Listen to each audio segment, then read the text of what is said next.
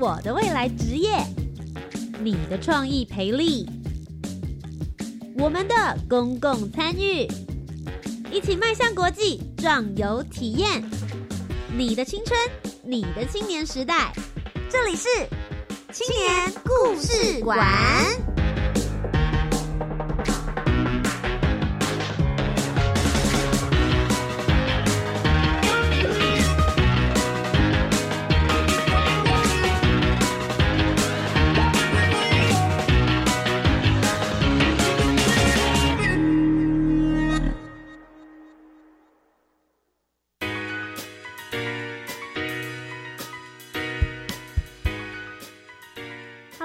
的听众朋友，大家好，大家晚安，欢迎来到每周三晚上七点零五分到八点钟的青年故事馆。每一周呢，我们都为大家遴选一些非常优秀的青年来到节目当中，跟大家分享他们参与教育部青年发展署非常棒的活动。而今天呢，为大家邀请到的就是来自于林口长庚的大专志工队。今天在录音间里面非常非常热闹，总共呢有四个女孩子，不包含我。如果再包含我的话，大概总共就有五个女生在这里面叽叽喳喳跟大家聊着这些温暖的志工故事。我觉得很特别的是，今天跟大家分享的他们，从大一的时候就志愿。加入了这样子的志工团队，把他们在这个非常宝贵的青春时刻都奉献给这一些，不论是医院里面的病童、育幼院的孩子，甚至是一些比较特殊的服务对象。到底他们是抱持着什么样子的心情来参与这样子的团队？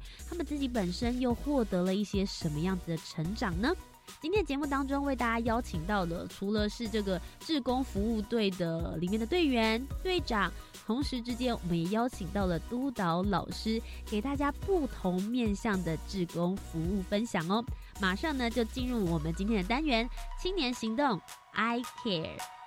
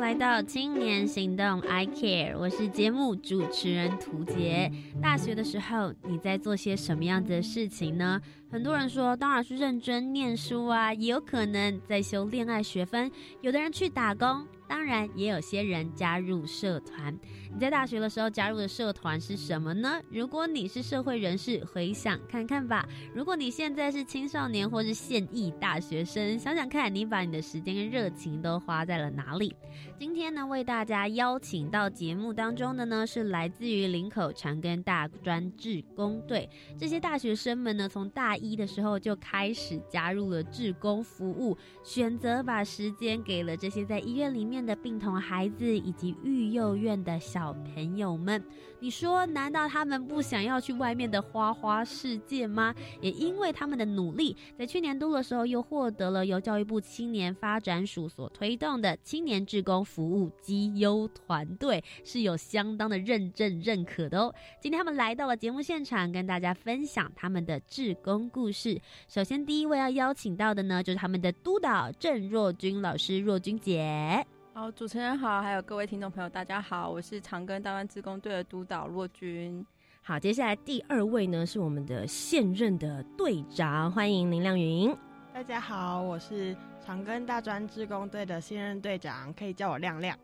好，欢迎亮亮，听起来就很可爱，非常稚嫩的声音。接下来呢，第三位是洪玉如，她是我们的前队长。大家好，我是玉如，我是林口长庚大专纪念医院林志工队的玉如。好的，欢迎呢三位今天一起来到节目之中，要来跟我们分享有关于你们做这个志工服务相关的一些历程，还有自己的一些成长。首先的话，我们是不是先请这个若君姐先跟我们聊一下，究竟这个长庚纪念医院的志愿服务工作队在做些什么样子的事情呢？嗯，我们其实长庚医院志工队是七十年三月成立的。嗯，对，那其实我们的出发点，因为我们是在医院里面嘛，但就是以照顾、陪伴医院病童还有医院病患的照顾为优先啦。嗯，对，那学生志工的服务主要是针对儿童医院，就是小朋友的部分去做进行陪伴。对，那到九十年的时候，我们开始就是走到外面到安置机构去，然后去陪伴育幼院的病童这样子，育幼育幼院的小朋友啦，嗯对，给他们一些健康的照顾啊，然后或者是卫卫教上面的关怀跟一些温康的活动这样子。是。对，所以最主要工作队的这个志工服务的内容，最主要都是针对小朋友为主的，对吗？呃，原则上是，但是因为我们像嗯我们暑假的话，我们也有呃会带着小朋友到养生文化村里面去陪伴长辈。嗯，对，那其实像寒暑假，我们也是会有一些，也是会就是服务对象会是青少，也有青少年啦，嗯就是鼓励他们来一起从事服务，然后一起做志工这样子。好的，那稍微让大家先了解一下，说到底这个志工服务队里面。涵盖的范围听起来是很广啦，就是一般大家最主要想到长庚医院，可能都会想到说是要在院内里面做服务，但事实上呢，他们也有在这个院外的部分的服务，不论是呃资深的公民们，或者是这个小朋友们呢，也都有相关的一些涉略。不过我自己其实最好奇的地方是，呃，在这个志工服务队里面有提到说是广招北部各大专院校的学生，所以意思是这些学生们不只是来自于长庚大学，那北部有非常多的学生。问一下亮亮，你是队长，请问今年到底这个队有多少人呢、我们就是今年的话，我们会基本上都是两百四十位左右。好多，你是两百四十个人的头，呃呃，算是吧。对，那好厉害哦！那你，哎、你今年是大大几的学生？你今年是大三的嗯学生，所以你其实参与这个志工服务就是第三年的部分了嘛，对不对？对，因为我在嗯大学一年级的时候，就是接收到这个讯息，然后当初就、就很想参加，然后就进来了。进来之后就加入干部群，嗯对，服务了一个学期，加入干部群。然后就开始慢慢的一路一路就，这是自己自愿的吗？还是就被推坑到了队长的位置？我们是投票票选，对，对，嗯所以你就是众望所归，呃，全部人都觉得说亮亮亮亮很适合当队长。就是呃，希望不会辜负大家的期望。今年，好，那我先想要问一下这个亮亮跟玉茹啦，因为其实你们两个这个志工服务队很有趣，是有两层的志工，两层的志愿。第一个志愿是你要自己愿意出来为大家服务，然后接下来才是为需要的人，然后来去提供这样子的志工服务。想问一下，你们两位到底为什么当初会想要加入志工服务队呢？大好年华，外面有这么多的诱惑，为什么选择要来加入？而且听说也是蛮麻烦的，还要经过层层的面试把关。这个若君姐可能会当黑脸在前面。你为什么想进来？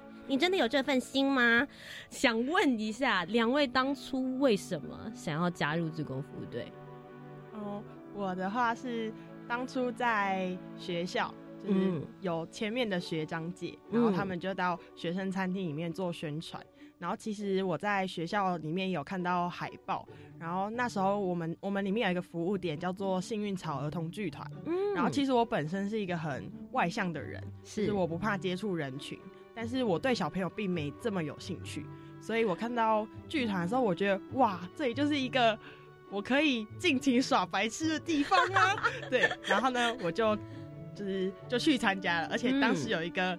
还蛮帅的学长来宣传。你自己也有非常有这个引诱点，对不对？对，OK OK，有动机。对，然后我高中，因为我高中的时候有就是去做志工服务，所以其实我本来是就我现在是护理系的学生，但我本来是想要跟若君姐一样去念社工系的。是，对。然后我就觉得，哎，课余时间其实也没有要干嘛，就是丰富自己的大学生活也不错，所以就没想到一进来志工队就这样待了三年。OK，三年的时间，现在是第三学呃三第三年的下半学期。对，看来大四的时候还是会继续。嗯，对，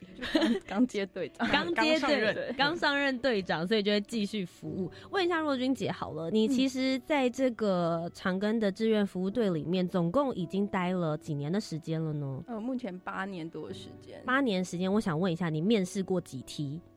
呃，原则上其实后来。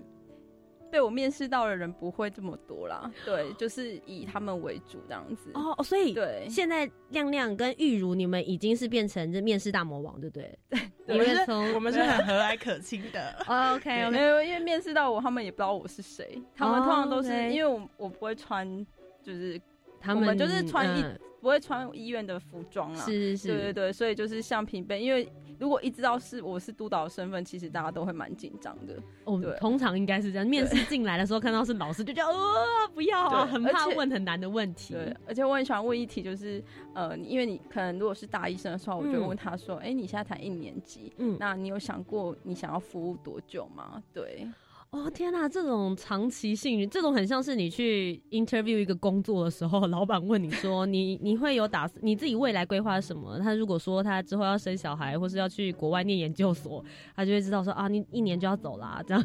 这种问题好难回答哦。就服服务这种东西，就是有些人很有心，他就会。因为其实每个礼拜就是三小时的时间，嗯，对，而且其实是比较希望长期的服务，对，我们也希望说可以长期啊，因为其实，在服务的过程中，我们也会排一些训练课程，是对，那也不希望说人才流失这样，了解，就是一个延续性然后深度的一个培训，对。好，那我接下来问一下钱队长，钱队长呢，今年大四了吗？对我今年大四了，OK，你就是比亮亮硬是多出了一年的经验值。所以也是一样，问一下，当初刚进来的时候，你也是大一就进来面试了吗？我大一上的时候就接收到这个消息，然后就加入了志工队。而且我应该就是若君姐最后一期所面试的志工，因为我本人就是有经历经验到，对我本人就是被若君姐所面试的 金高金高劲金高劲，很会挑。但那时候他面试的过程其实不会让你感受到所谓的压力。就是很亲切的方式去询问你跟了解你为什么会想要从事我们志愿服务的部分。嗯，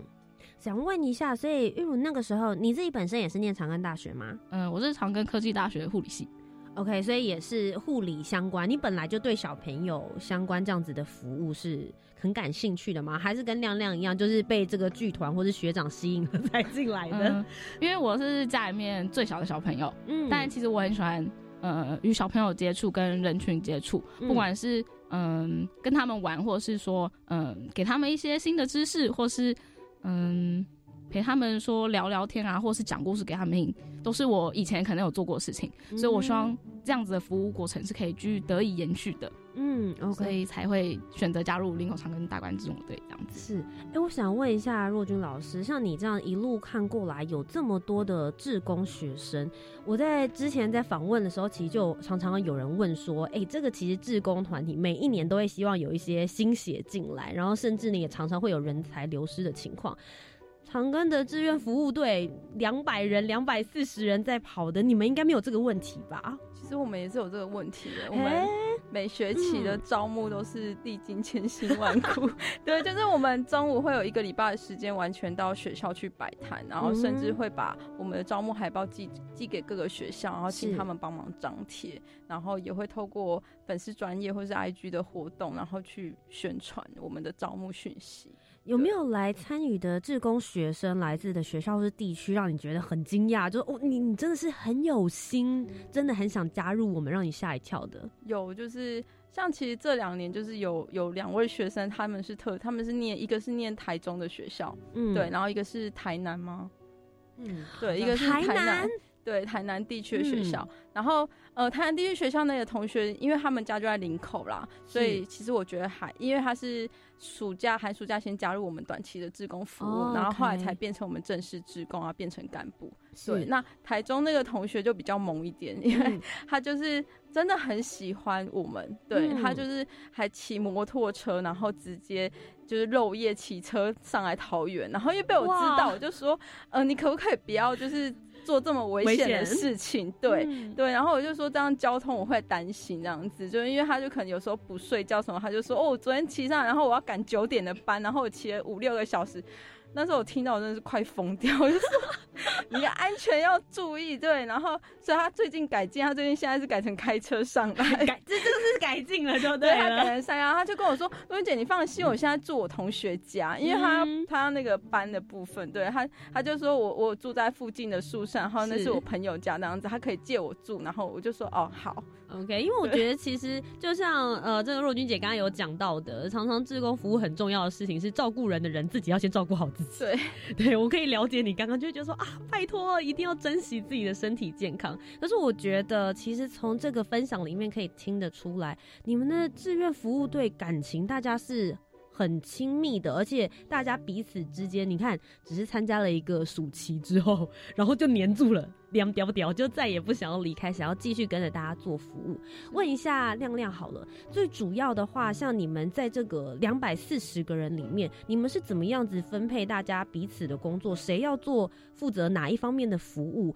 或者是谁去剧团啊，谁做行政啊，或者是队长自己本身，你们的职务分配是什么呢？呃。基本上的话，我们是因为我们前面会有一个面试，嗯，那面试的时候，呃，面试之前我们会先跟大家介绍我们的就是服务内容，然后让大家去选择自己比较有兴趣的地地点值班地点，嗯，然后我们会再去依他们的志愿去帮他们做分配，所以大家会。我们会尽可能让大家去做自己比较喜欢的服务，是对，因为服务要做的开心嘛，所以就呃大家都可以去尝试每一个值班点。那干部群的话是加入我们就是志工队之后，你可能待了一个学期，然后我们每个学期都会招募干部群。然后因为干部群我们从就每一场活动都是从零到有的一起筹备，所以对于学生来说这是一个情感凝聚很快速的方法，因为大家会就是从零到有的一起去完成这些东西，对，所以然后我们也会有很多的教育训练，是就是不论是办给干部群的，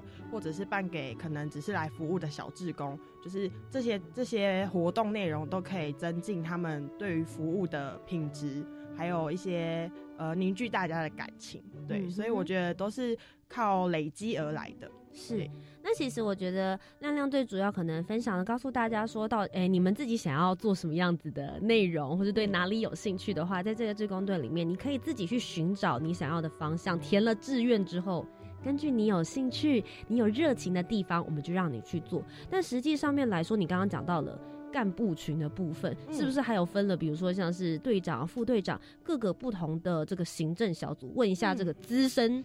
前队长玉如前队长呢？你们当时在这个分配的过程，因为你现在已经卸任下来嘛，应该更清楚这个整个组织的规划过程之中，你们分的这比如说包含领导的部分，或者是诶要怎么样去跟小朋友相处，有设计相关的课程给这些所谓的干部群们吗？嗯。原则上，我们每一次的呃提出的开始，志工呃服务开始呢，我们会有一个干部的训练，嗯，然后我们也会呃寻找每个干部可能会想要增进自己的专长或者是其他想了解的事物，然后配合他们去寻找所谓的讲师，嗯，然后我们也可以与督导去做沟通，然后去聘请讲师来为我们做一些呃特殊的训练跟讲解，嗯，然后这是干部的部分，另外我们也会呃结合所有志工伙伴们。所谓的专场，就像我们有办过像是气球的教学，或者是嗯说故事的教学，都是一些可以增进我们像是未来服务可以增进专场的部分，也可以带给我们之后的服务者更多的学习的效果，这样子。你们的社团的方式比我想象中还要多元化很多哎，因为像人家说，可能折气球你可能要去魔术社啊，然后可能说故事你可能要去演讲社啊，各种不同的。反而你们其实是涵盖了非常多的层面。我想问一下若君姐，他们看起来自己已经很强了呢，就是好像学生组织自成。自成一个这个 routine 的方式，然后可以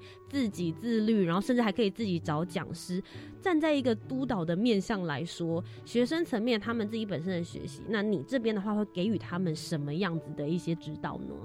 呃，其实因为像刚刚有提到怎么样去组成这个干部群的，其实我们在服务的过程中，我们会观察这个人他的特质，然后适不适合当干部。其实，嗯，我们会去票选出来是票选队长嘛，那接下来就是内阁制，我们就是会讨论接下来副队人选，然后两，因为我们会有两个副队，然后下去做讨论这样子。是对，那包括课程的安排啊，原则上就是他们会跟我说，哎。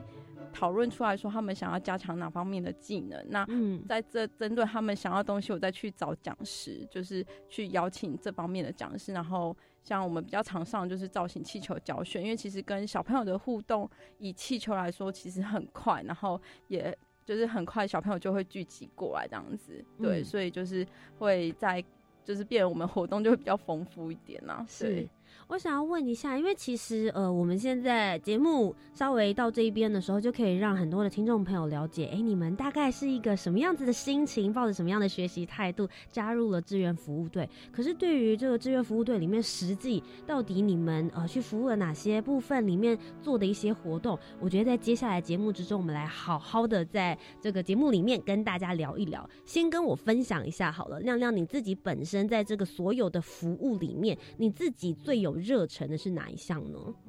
最有热忱，嗯，如果说是在做小志工的话，我觉得最有服务热忱的是我在幸运草儿童剧团的那段时间。嗯，对，那段时间我们会一起编排剧本，然后一起制作道具，是跟一群伙伴一起努力，然后大家去表演给小朋友看，然后小朋友他们在台下就是你不用担心他们会不理你或什么的，然后他们的。他们的反应都是最真诚、最直接的。他们会在台下大叫你，就是啊，那个姐姐好漂亮之类的。对，就是你可以得到很直接的回馈。然后到加入干部群，我觉得又是另外一种学习跟成长。嗯，对。好，所以到底还有哪一些其他精彩的活动？我们就稍微休息一下，等一下再继续回到我们的青年故事馆，跟大家分享喽。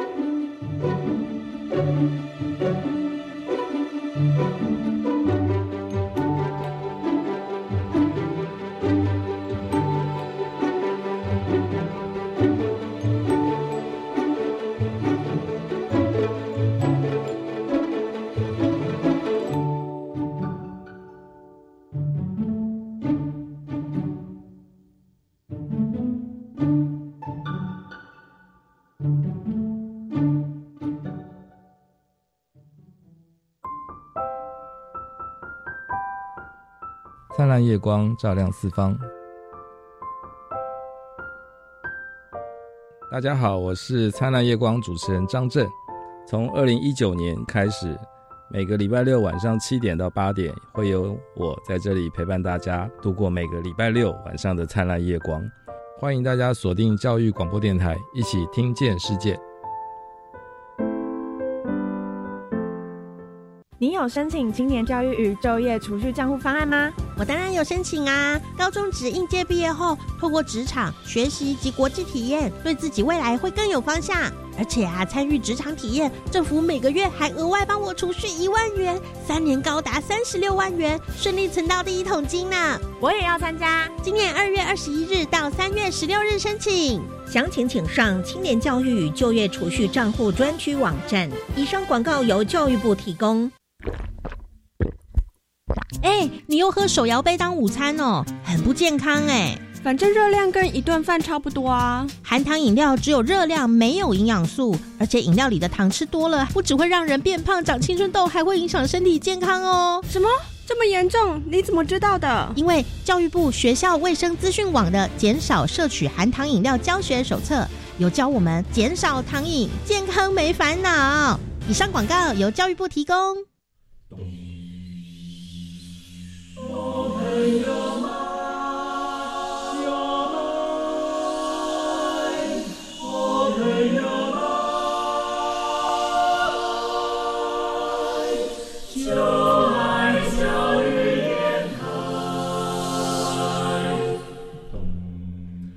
我们是台北室内合唱团，您现在收听的是教育广播电台。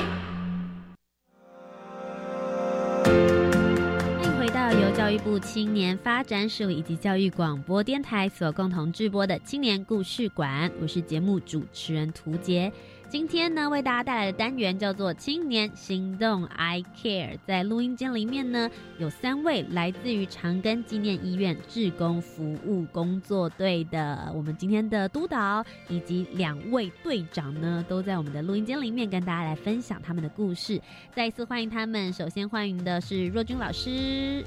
Hello，大家好，我是若君。再来是我们的队长亮亮。大家好，我是队长亮亮。再来是我们的前队长玉如。Hello，我是前队长玉如。好的，我们刚刚呢，其实聊到了他们到底是用什么样子的心情、什么样子的态度，然后进入到了我们的志愿服务队，稍微跟大家介绍了一下他们在做的内容。但事实上呢，感觉好像还没有非常非常细节。我们接下来要深入。你们的日常生活，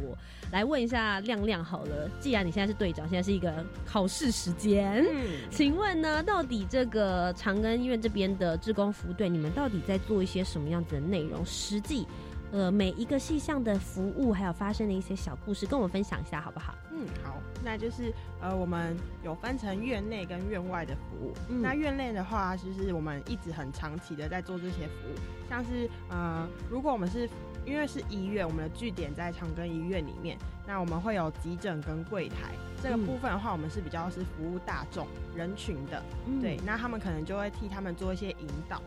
嗯，所以他们会比较常接触人群。我觉得这个蛮特别。对不起啦，我平常常有的时候也没有常常去医院，但偶尔去医院的时候，我一直以为在。里面做这样子的引导志工服务，通常都会是你知道，呃，妈妈，对对对，就是比较比较比较呃资深一点的志工们会来参与，所以你们就是大专校院的学生也会开始去接触人群做这样的服务。对，没有错。嗯，原则上他们是以。就是夜间呐，夜间为主这样子，对对，就是搭配一个社会职工去做服务这样子。那急诊的话，就是白天也会。其实学生还蛮喜欢去急诊的啊，真的吗？为什么？我以为急诊应该是大家会觉得说，哇，里面工作量最大，然后会看到最多。心酸血对对对对，很紧张的画面。对我这个不是念护理或者是医学相关背景的人，我觉得听急诊室听起来就好害怕哦。老师你自己本身在接触这些。呃，在这个急诊室这边做志工的学生们，他们的回馈是很喜欢在这边吗？他们非常喜欢，而且可能甚至会影响到他们未来工作，会选择说他就要在急诊这个单位服务这样子。而且他们会分享一些他们在呃急诊服务的时候遇到的故事，像曾经就有小朋友说他就是遇到就是看很帅的男子，然后走进来，然后摸着他的手臂，嗯，对，然后后面他是。那个士官，对，那后面就有个阿兵哥抱他的手背走进来，对，就是急诊会有这些画面，对，但那对他们来说是，呃，也许有些是护理背景，那可能是一个学习啦，是对，但是就是有时候就是那个画面会让他们觉得很震撼，很多生命冲击的地方，是的，所以其实人家都说当志工，你可以很快的体验很多不同的人生，然后看到很多不同的景致，也许在急诊室就是能够快速累积的一个方法。那除此之外呢，亮亮还有哪？一些地方你们有参与服务？还有的话就是，呃，我们最主要是在做病童陪陪伴的部分。然后我们在我们医院的儿童大楼，我们的每一层楼都会有游戏室。那我们游戏室是主要给就是在里面住院的病童，因为对于小朋友来说，住院可能是一件会让他们很担心害怕的事情。是对，所以呃，在医院里面有一个游戏室，这个地方可能会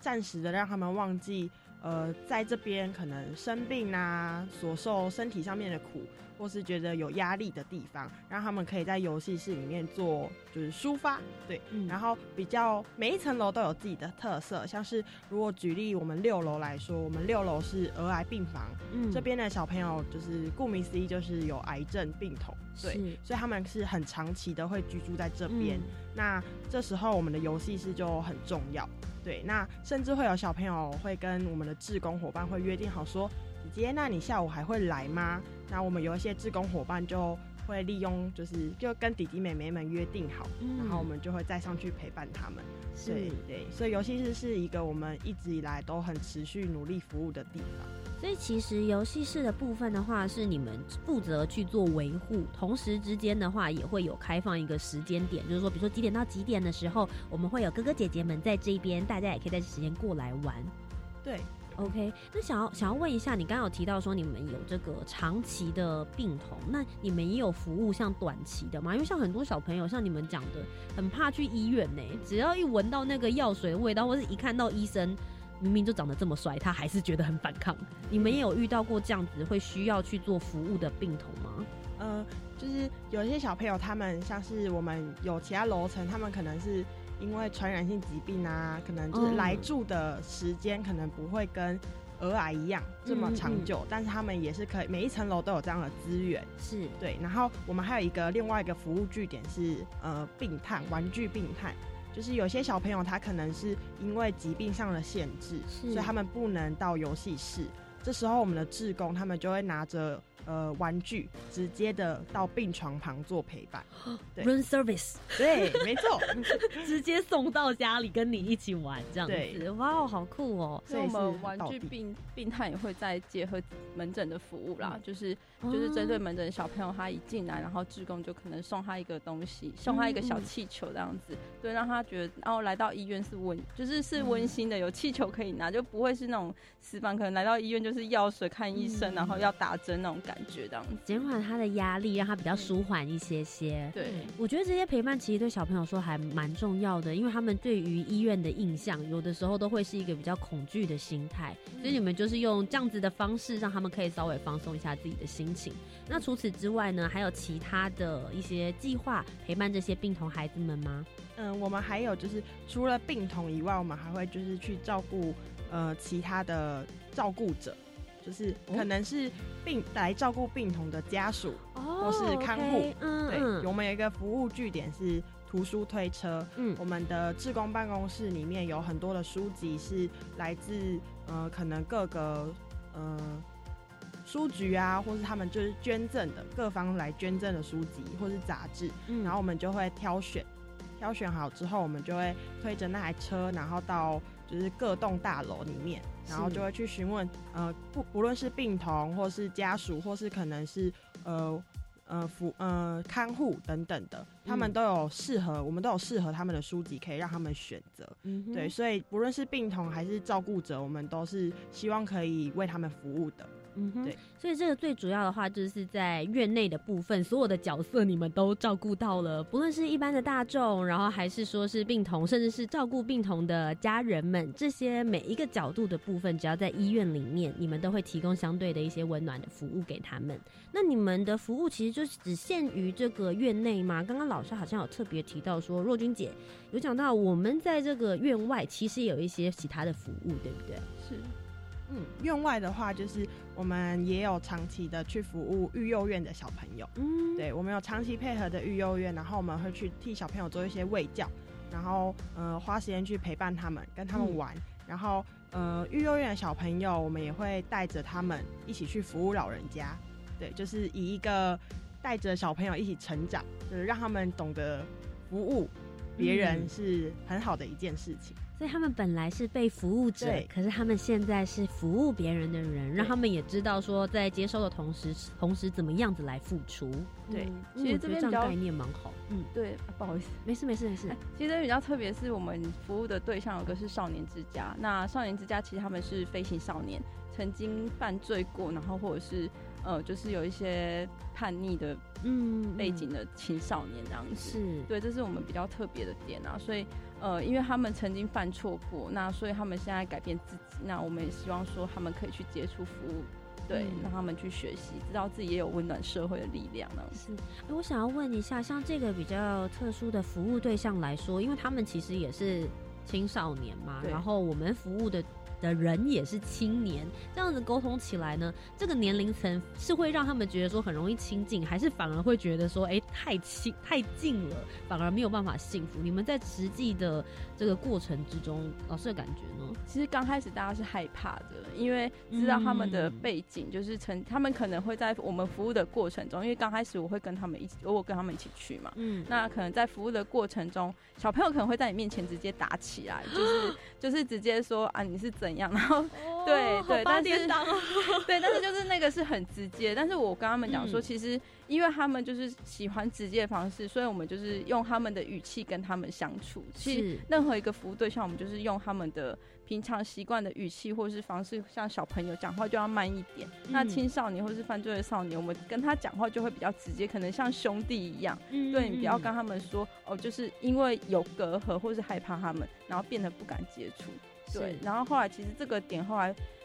这些志工都会留，甚至两三年以上，他们就会固定在这个服务点，因为他就是喜，因为我们现在是教他们电脑证照的专长，对，就是想说，呃，因为其实他们十八岁要离家了嘛，就是。希望可以透过电脑专场，让他们未来在就业上面呢，可能有一个。比较容易的机会，这样子是了解。我觉得其实你们的服务对象还蛮广、蛮多元的，比我想象中的还要再有呃更多不同的一些变化。那其实像老师，我觉得刚刚有提到，因为像若君姐自己本身你是社工系出来的背景，然后自己本身也是社工师，像你刚刚提到，我觉得就还蛮重要。因为很多大专院校的孩子，他在进来到这样子的志愿服务队的时候，他其实并没有怎么样跟这些不同的服务对象。说话或沟通的这些技巧的方式，所以在这个时候，其实，呃，您以督导的这个身份，其实每次去参与活动的时候，是不是就会去观察他们之间的互动，回来再给他们一些建议？呃，原则上是，因为我就是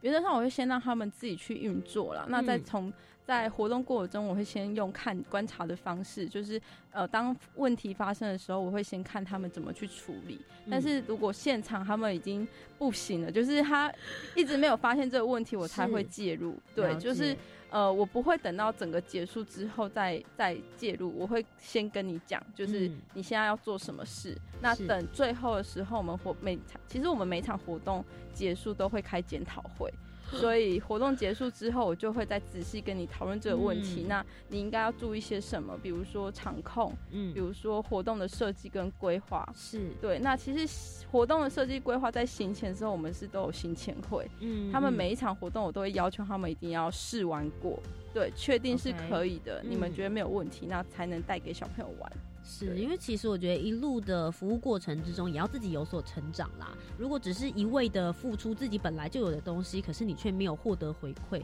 其实这样子的循环也是不太健康的一个一个部分。那我会想说，哎，刚刚有一位已经沉默很久了。不知道大家有没有发现，广播节目里面完全没有出现他的声音。他想说，第二阶段出来，他还在吗？玉如，你还在吧？我还在，我还在。我觉得其实玉如今年大四了，已经有这么多的这些服务经验，相信也有累积了一些不一样的故事。是不是跟大家分享一下，在这个服务整个的过程之中，你有没有曾经发生什么让你自己觉得说，哎，印象很深刻的事情？嗯，像我曾经在服务的过程中，我很喜欢的一一个服务点是游戏室的陪伴。不管是哪一个楼层的游戏室，其实我都会不定期的上去做值班的动作。然后，嗯，有一次还蛮印象深刻的是，我在陪伴一个小朋友玩，然后一开始都是一个很正常的正常的娱乐过程。嗯，直到嗯我们快要，因为我们会有时间上的限制，每次值班就是三个小时。是，然后快要结束的时候，我们都会做一些整理。他一直迟迟的感觉没有想要离开，然后我也不会说很积极的会说，嗯，我们要关馆了，然后请他离开。我就呃静静的就看着他，然后陪他玩，直到说就是他主动开口跟我讲的第一句话是：“姐姐，你会化妆吗？”但那个小朋友其实是男生，是对，然后嗯，他就很主动的说出他自己的故事，他觉得他自己是一个嗯生病的人。对，然后嗯，他就说出他知道他自己嗯自己喜欢的性别是什么，而不是可能身份证上面的一个嗯我懂文字对。对，然后他就说出一个比较专有的名词叫做性别认同障碍，嗯。对，然后那一天是我那一学期的最后一次值班，嗯。对，可能不会再见到这个小朋友，但他愿意跟我说出这个故事的时候，其实我就觉得我来这里是来对了。嗯，对，那这件事情其实，我我觉得一个志工，然后在你被服务的对象之间，要建立出这样子的信任感，其实非常非常的不容易。因为我们每一个人都有，相信这对他来说是他心里面一直在摸索的一个问题，或是已经纠结非常非常久的事。我觉得呃，每次在听到，尤其其实不知道大家听不听得出来，刚刚玉茹在讲的时候，眼眶整个就就已经是在泛泪了。透过这样子的一个服务，你自己本身其实也有很大的成长，对不对？嗯，因为每次服务遇到的人或者是事，都不尽然是你在一般生活中可以遇到的这些事情或是人，所以每次遇到不管是嗯，可能没有生病的家属小朋友来陪我玩耍，或者是说我陪伴的是病童。他们所带给我的成长或者是成就感都是不一样的，而他们能愿意在短时间内给我嗯信任的感觉，或者是愿意主动说出自己内心的想法，对于我我来说，我就会觉得说这才是服务中最大的一个成就感。陆云姐从一开始大一的时候面试进来，可能还很生嫩的孩子，然后一直到今天在节目上面侃侃而谈，你有想到他今天的分享会这么这么样的动人吗？嗯，其实他 常常深藏不露，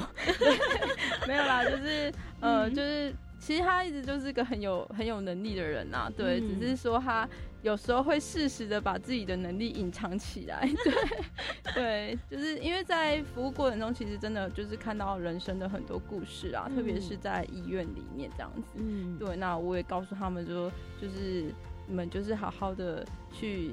去服务，然后去体会这三个小时，这样，也许，也许你觉得别人不会记得你，但是其实你已经影响他很多了。对，光君姐，其实一路在这个八年的服务以来，你自己也看到了很多的故事，在医院的各个角落，或者在志工服务里面，在做这样子的，不论是情绪方面，或是成长的一些发酵。你自己呢，有没有什么样子的故事想要跟大家分享的？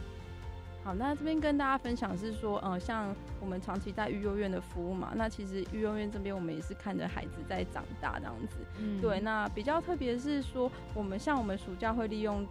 就是时间带他们去养生村去服务长辈啊。对小朋友来说，其实他们刚开始会有一点抗拒，就是会害怕这样子。对，因为他们可能呃没有这个机会面对这么。年长的长辈爷爷奶奶们这样子，嗯，然后因为我们就是透过志工的带领，就是想要带领他们，嗯，就是让他们有一个服务的感觉。对，然后他们就是从服务中发现，哎，好像自己的爷爷奶奶，但是因为他们家庭的关系，他们好像也没有再跟爷爷奶奶接触了。对，那在服务过程中，他们就会想到，哎，我的爷爷奶奶现在状况怎么样啦？然后就会想要去关心他们这样子。对，可能会呃触动的是另外一块，就是他们。许久未见的家人这样子是对，那包括我们职工可能也会想想，哎，自己在服务的过程中，然后小朋友从小朋友抗拒去跟他讨论，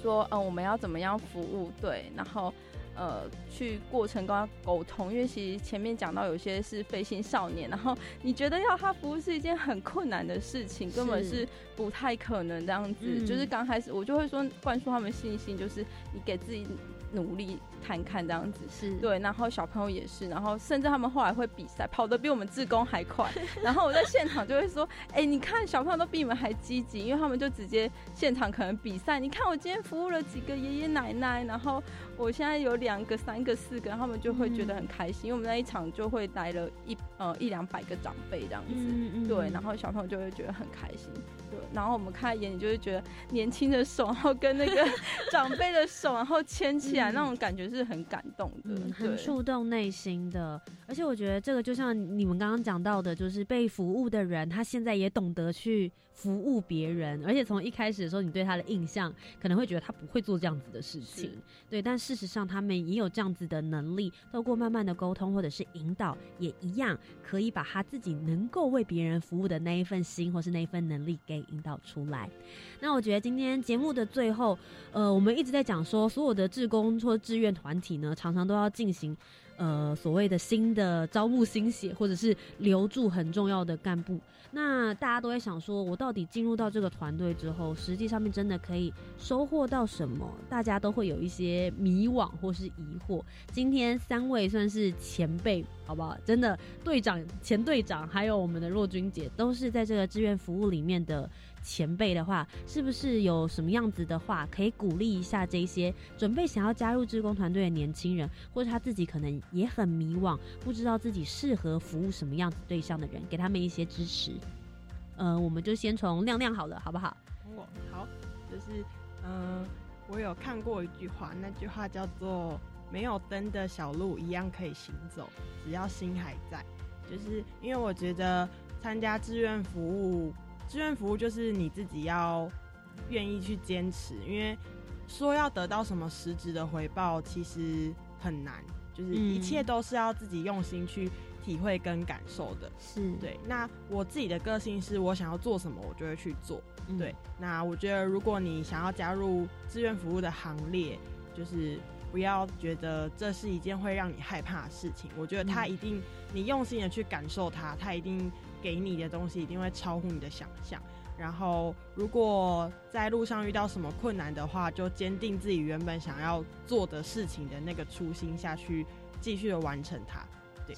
好，那再来玉如呢？嗯，想分享一句话，虽然很老，但是大家听了应该都会很有感觉。嗯，就是，嗯，有些事不是不做不会怎么样，而是你做了才会发现它是真的会让你变得不一样。嗯，对。我觉得服务就是一件很真的事情，是是你真的去做了之后，你才会发现你自己其实可以获得更多，而不是一开始所想象的那些而已。嗯哼，那最后呢，是我们的若君姐。那边做一个 ending，就是其实我们就是觉得就是年轻人嘛，就是他们有很多的力量，所以我们的呃给大家一句话，就是以青春镌刻爱与希望，用服务感动你我生命。其实我们的服务的过程中呢，不是只有对方就是去服务别人，其实自己在过程中我们也获得很大的成长，可能会影响到自己的未来这样子。是，那今天呢，再一次非常谢谢三位为我们带来这么多动人的故事，还有温暖的服务。希望你们能够继续努力下去，把很多的温暖还有热情再散播给大家。谢谢你们，谢谢谢谢大家。好，那我们一样稍微休息一下，等一下再继续回到我们的青年故事馆，看一看教。教育部青年署又会大家带来什么样子的精彩活动呢？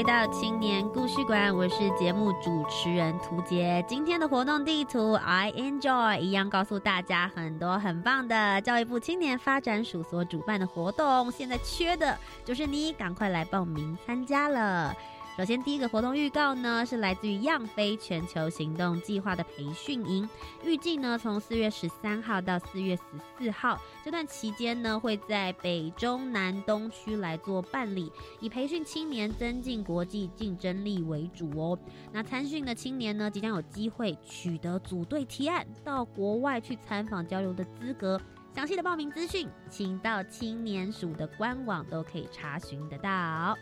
接下来呢，是一百零八年度的智慧铁人创意竞赛即将开跑喽！第二梯次的初赛报名时间呢，从三月十八号到四月二十五号为止。Ladies and gentlemen，单队可获得的最高奖金是新台币三十九万元。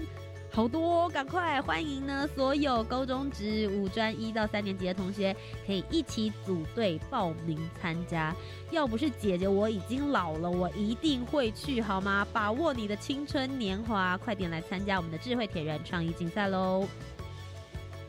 再下一个呢，要跟大家推荐的是 U Star 的十周年成果展暨颁奖典礼。为了提供青年学生创业实验的场域，教育部青年发展署从九十八年开始就推动了 U Star 创新创业的计划，在今年度十周年了，将于本次的活动呢展示十年的辉煌成果，而且会办理一百零七年度绩优团队的颁奖典礼，欢迎有志创新创业的青年学生也可以一起来莅临参与哟。再来呢，是推动青年从事海外长期志工计划，是希望能够鼓励中华民国十八到三十五岁的青年到海外呢地区或者是其国家还有机构提供志愿服务，长达三个月的时间，也就是九十天以上，最高就有机会可以获得补助十八万元哦。最后呢，要跟大家分享的是一百零八年度的青年壮有点 DNA 计划啊，希望能够鼓励青年运用社会创新及社会设计，结合在地资源，并与社群的网络共创。开创地方深具特色的文化以及产业的资源，以后只培力地方青年动能，并深耕及永续发展青年的壮游点，促进在地产业活化与资资源的一个串联性，提高你。你你你，也就是十八到三十五岁的青年，可以投入地方发展与返乡服务的新契机以及新的典范。这么多很棒的活动，如果有相关的问题呢，都可以上教育部青年发展署的官网，通通都可以查询得到。这么棒的活动，就只缺参加的人啦，所以希望大家可以好好的动手写你的企划案，赶快来参加喽。以上就是今天的节目。如果你喜欢的话，不要忘记每周三晚上七点零五分到八点钟都锁定我们的青年故事馆。我是节目主持人涂杰，我们在教育广播电台每周等你哦，拜拜。